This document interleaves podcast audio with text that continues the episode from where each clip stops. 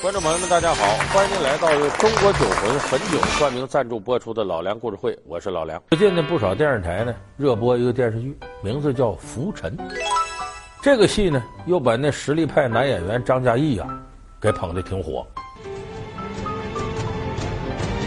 你们要争取的是你们生存的权利，我带着你们去抢这个，再大的代价，我王桂林替你。那么看到这个形象呢，很多人说我认识他，我看过那《蜗居》，他在里面演的宋思明了。有的朋友说我看过《悬崖》，看过《心术》，里头都有他。那可是我要问你啊，在这《蜗居》之前，这个张嘉译演过什么角色？你能说上来吗？哎，其实人家张嘉译啊，二十年前大学三年级的时候就开始演戏了，演过青年聂荣臻。也就说，这二十多年来。我们几乎对他演的那么多戏，他演了数不胜数的戏，可是没有留下什么我们印象特别深的。那么，为什么张嘉译二十年来默默无闻？但为什么他现在又火成这样呢？咱们今天给大伙儿细说一下张嘉译的演艺之路。他曾经演绎过无数角色，却总是默默无闻。你们要争取的是你们生存的权利。我带着你们去抢那个。他早已是荧屏上的老面孔，却总被认为是新演员。没有理想的人，都会认为别人幼稚。从籍籍无名到大红大紫，二十年间，他走过了哪些艰辛的历程？本期老梁故事会为您讲述最熟悉的陌生人——张嘉译。张嘉译在高中那个时候，这个演员这条道根本不是他想要选择的。他那阵压根没想到后来能吃这碗饭，他当时干嘛呢？在体校训练，练什么？你想不到，练摔跤。他想将来我撸胳膊挽袖子，我奥运会上拿牌儿，或者志不济我体格好，我参军。男子汉大丈夫，报效祖国。他有个亲戚跟张嘉译说了：“你文化课不一般吧？哎，北京电影学院在这考，考什么形体表演朗诵。”反正用不着啊，你到那一张卷答教科书那些东西，哎，不是说你这些弱项，你试试去呗。那会儿病急乱投医，也想有个大学上，就这么张嘉译就来到北京电影学院在西安设的考点。这张嘉译先里边才艺展示，我会什么呢？哎，我会摔跤，我给你们摔一段吧。老师一看这不行，摔跤得俩人啊，你一个人怎么摔呀？正这时候他后边。有一位人进来考来了，后来这两个人还在北京电影学院成了同班同学。这是位维吾尔族演员，叫热赫曼。这个热赫曼打小练过武术，进里边一看，哟，前面还有个摔跤哥们儿，这好办了。来来来，哥们儿，咱俩合作一下，咱俩表演师兄弟，咱们整个小品。师兄弟俩人弄吧弄吧打起来了，怎么样？行啊，俩人说好了，进里边给老师鞠躬。老师你好，我们俩要表演个小品，合演。这个演师兄弟动手，我说那来吧。结果张嘉译这根弦呢，还没在表演上。那运动员特点是动手不留情啊，拿当比赛，上来啪一个大棒子，啪就把这热赫曼绊地上。那地上是红砖的地，摔这个疼啊！他叫上：“哎呦，这干嘛？”老师一看，得得得得行，这闹着玩下死手动真格的吧？行了，看你这个形体各方面还挺过关。过去吧，哎，张嘉译稀里糊涂考试通过了，可是，一入学校，进入表演系之后，他有点发懵。为什么呢？表演这东西我们知道，演什么你得像什么。首先你得放得开呀。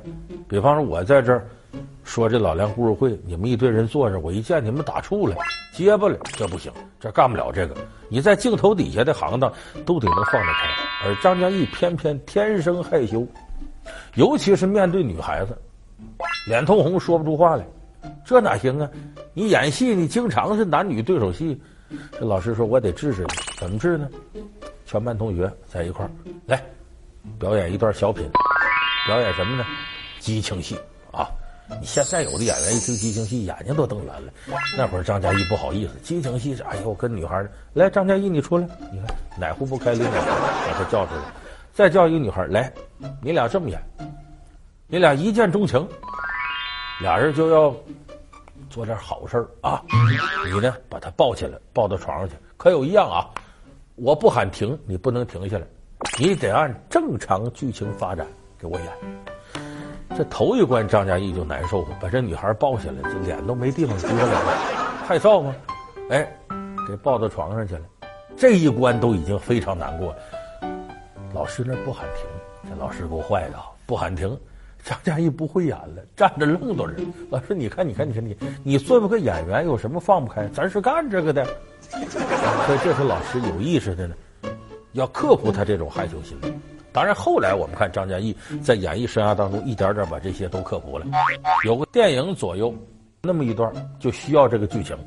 他说的是呢，这个张嘉译呢和他的前妻有一个女儿，结果这女儿得了白血病了，需要亲生的这个呃等于自己的至亲，像兄弟姐妹什么的给移植骨髓，没办法，他前妻找到他，说只有咱俩再生个孩子，不是跟他，是跟你。咱们俩再生一个。你知道我这一大堆乱七八糟的事儿，我这现在根本就没法要孩子呀。不是你要要孩子，是和和要，我要。所以这段戏咱看张嘉译把人物复杂的内心都给刻画出来了，说明他已经把当初那个害羞的心理完全就克服了。那么张嘉译当时在学校呢，说实在，他这个头些年不火也有道理。他这个生活也不大靠谱，也不怎么务正业。他一入学校时候想什么呢？得挣俩钱花，怎么挣呢？他说：“咱们合伙啊，不有设备吗？给人拍广告挣钱。联系了哥几个，有摄像的，有琢磨文案的，有打灯的。哎，这六个人当时挣了五六百块钱。大伙儿注意，八十年代五六百块钱不少了。这个钱挣下来，除了吃一顿、喝点，这钱怎么花呀？”哥几个说：“这样吧，你看上海滩里边，看这许文强，你看丁力，黑西装啊，多漂亮！这再系个围巾，学许文强，一人做一身西装，黑西装。结果老师就说：‘你们六个干嘛？造反呢？在学校里边整这么一出，多瘆人呢！不许穿，来！’结果这六身西装就此寿终正寝。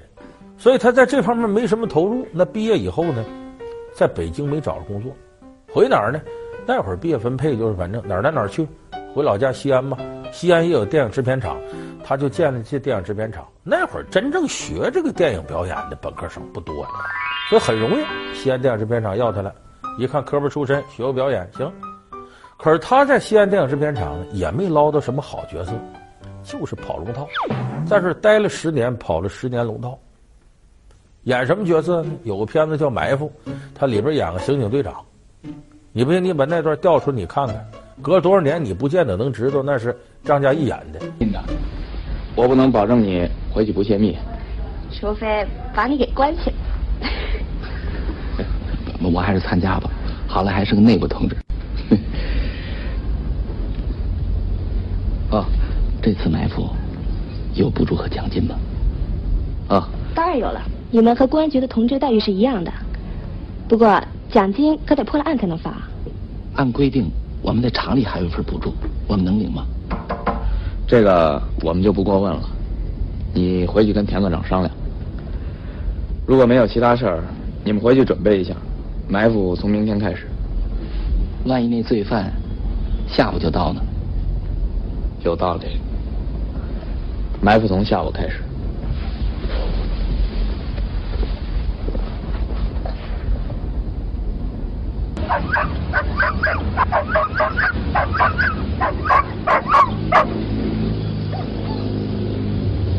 哎，民主，你可真成哎！怎么弄的他就趴下了？看见过鳄鱼邓迪吗？鳄鱼邓迪里头倒是那个冯巩，你一眼就看出来了。张嘉译你都看不出来，所以当时得了很多配角的角色，也都不起眼，也全没有演出名。一般演员这时候就得上火。你看我的工作是这些年了，也没成名，没成家呢。张嘉译不上火，他觉得在大学时候老师就说我，你这模样得演配角演多少年？为啥？丑不丑，俊不俊？你要真长得挺难看，你像葛优、赵本山那样的，哎，能出来。你长得漂亮，唐国强那样奶油小生也出来了。你这模样啊，不丑也不俊，演配角去吧，不定啥时候能火。哎，老师说完他信，这个人天生是个乐天派，也有点没心没肺，所以跑龙套跑十年，张嘉译也没在乎。一晃到三十了，三十而立了，得琢磨呀，我这辈子定位在哪儿啊？人有的时候到这个岁数着急了。张嘉译到了三十岁一琢磨，不行，我得成名成家呀，我也该到时候了。在西安混没意思，文化上不如北京，我得回北京找过去老朋友，我得成为名演员，成为表演艺术家。就这么着，蒙着双眼，一摸黑的回北京。到了北京呢，没地方住，说租房子。咱说这那哪成？我这这挺漂泊的，我可不想那样。那你买房子有钱吗？没多少钱。那行，给你打听打听吧。哎，北京有个楼盘，零首付。交两万多块钱就进去住去，完了你慢慢还。其实这在当时是个套，说零首付进来，你要真想在这住，后边那个首付只是往后拖延拖延。这张嘉译当时浑身上下钱都收拾差不多了，在西安也没攒什么钱，也没挣什么钱，凑两万多块钱交上去了，住是住进去了。接下来人家地产商通知他，你得交这个交那个交，他一看坏了，这首付还不少钱呢。这时候如果不交，前面那两万也折进去了。其实他上当了，硬着头皮交吧，哪有钱呢？好赖张嘉译在大学时候，朋友人缘不错，不少朋友有出名的借他钱，就这么他借了一堆钱，把这钱给他垫上了，交上了。没想到这个事儿，倒反而成了张嘉译奋进的一个动力。那阵张嘉译落个外号“戏疯子”，为啥？白天黑天。只要接戏不休息，连轴转二十四小时都可以。但张嘉译不是那种啊，就图挣钱。他琢磨，你说我这个戏演完了，人家是给一笔劳务费，可是我演的不好呢，人家不再找我了，那我还能挣着钱吗？所以我得往好了演，往好了演怎么办呢？片场里看到谁演的好，向人请教，这角色您是怎么分析的？您从哪个角度入手啊？回头晚上记笔记。真有不懂的、不会的，问导演，问同行里的高人。每个戏自己只要哪儿觉得不好，导演重来一条，重来一条，多少条不嫌絮烦，不嫌累。所以就这么着一路琢磨下来，这段时间对他的演技提升大有好处。后来憋着憋着呢，憋到了一出戏叫《半路夫妻》，这里头说张嘉译演谁呢？演那个女警的前夫叫江建平。我陪你这聊会儿天呗。哎呀，你走吧啊！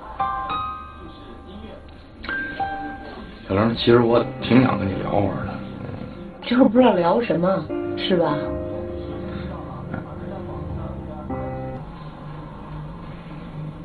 一个大智若愚但看着挺窝囊个正经，还是走吧。张嘉译把这个角色那种窝囊劲演绎出来。当时这个片子一出来，好多导演一看，这小子不错呀。这么个角色让他能挖到这程度，就征服了很多导演。这些导演呢，从此跟他常年建立联系关系。甚至你档期多吗？不都找你吗？我等你，我有这角色等着你。哎，你的档期错开了，你再来演我这个。一点一点的，张嘉译这戏路就打开了。他自个儿还努力，还有人用他，他这演技提升非常迅猛。等到了演蜗居的时候。咱们经常说那么句话，有的演员呢真好，就差一部戏。但这部戏什么时候来难说了。这个时候，张嘉译等于在西安跑十年龙套，在北京跑九年龙套，第二十年的时候，等来了一部戏《蜗居》。大伙儿都知道，《蜗居》里他演个大贪官宋思明，总得对你做出一些补偿吧。在新的规划方案里，把容积率上调作为对你的补偿。容积率上调，不都全回来了？还要让我说就没意思了吧？我傻呀，这事儿不行。咱有朋友上网知道，网上有喜欢宋思明的十大理由，什么嫁给宋思明的八大理由，就说宋思明虽是个贪官，但是感情世界里很细腻。哎，张嘉译把这个劲儿给拿出来了，所以这个戏拍完之后。一下子张嘉译成腕了，而且也确立了他的大叔路线，接演的都是演大叔，那不是大伙儿看过《失恋三十三天》里边演个大老王？您不是要开除我呀？那是不是要泡我？我泡你？你有病啊！我也是有女儿的，我泡你？那我就放心了。这么隆重，搞得我很不安嘛。最近是不是没怎么好好吃饭，没好好休息啊？就是因为失恋，芝麻大点事儿，什么心理素质？二百五的脑子加林黛玉的心就是你。现在这小男孩，情义千金，不敌胸脯四两，你寻思迷惑，至于吗？啊，好意思吗？后边有一些有难度的角色陆续找上他了。借枪里头，他演熊阔海。这熊阔海是个什么人呢？史上最穷地下党，穷困潦倒，说相声出身，油嘴滑舌，但是革命信仰非常坚定。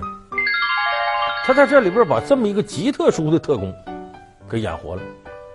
由于《借枪》这个原著和《潜伏》的原著都是天津籍作家龙一一个作者，所以有人就拿他比呀，《潜伏》里头孙红雷演余则成演多火呀，拿他俩比。其实这个没啥可比性。孙红雷这个特工呢，吃香的喝辣的，军统天津站，后来提了副站长了，而且还给他派了一个。很单纯、很可爱的太太翠萍，可是这熊国海就不行了，倒了霉了。为了一块钱学费，孩子学费都得跟人争。史上最穷地下党，没办法，上级出问题没经费，他还得完成任务，穷困潦倒。但这个角色也让他给弄活了，迎来了自己事业的春天，大器晚成。二十年后，真成了一个腕儿。当然，你说这个呢，不是他一个人奋斗结果。他太太也起了很关键作用。他太太叫王海燕，当年比涛儿大，在电视剧《誓言无声》里演女主角，还得了金鹰奖呢。那么他和这个王海燕两个人呢，夫妻关系很好，也确实在演艺事业帮他。但一开始啊，人有时候谈恋爱都是不打不相识。他和他这个后来这夫人王海燕就这么回事。两千零四年呢，拍一个电视剧，我记得叫《国家使命》，这么一个戏。在这个戏里边呢，有那么一段呢，是类似激情戏啊。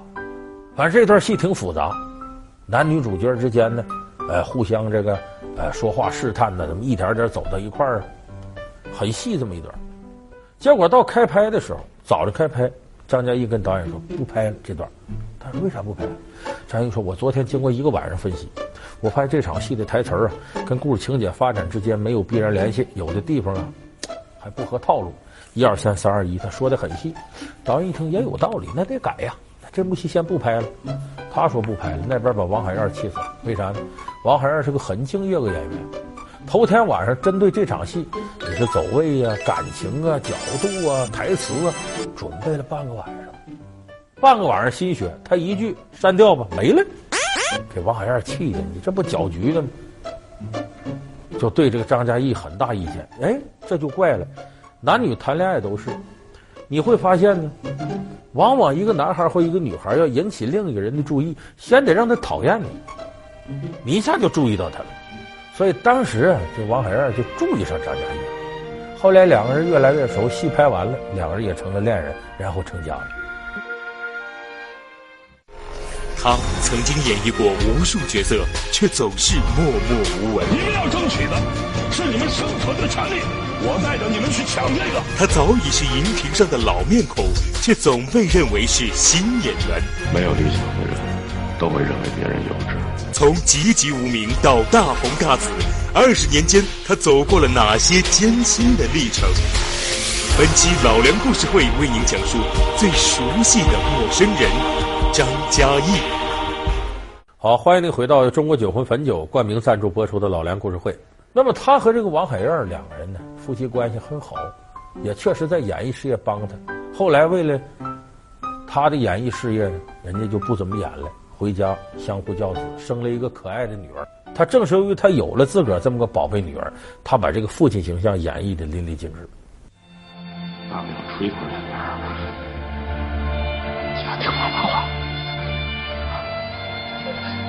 爸，我要跟你一起去。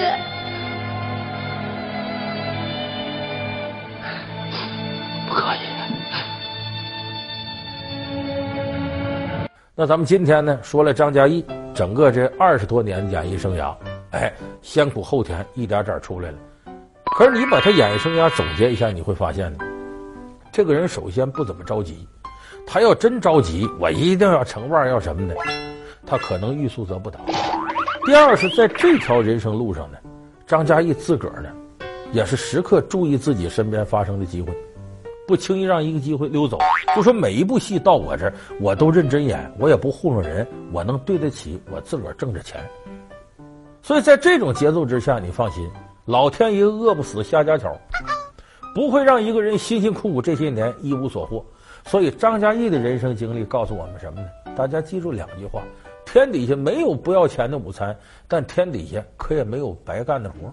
好，感谢您收看这期由中国酒魂汾酒冠名赞助播出的《老梁故事会》，我们下期节目再见。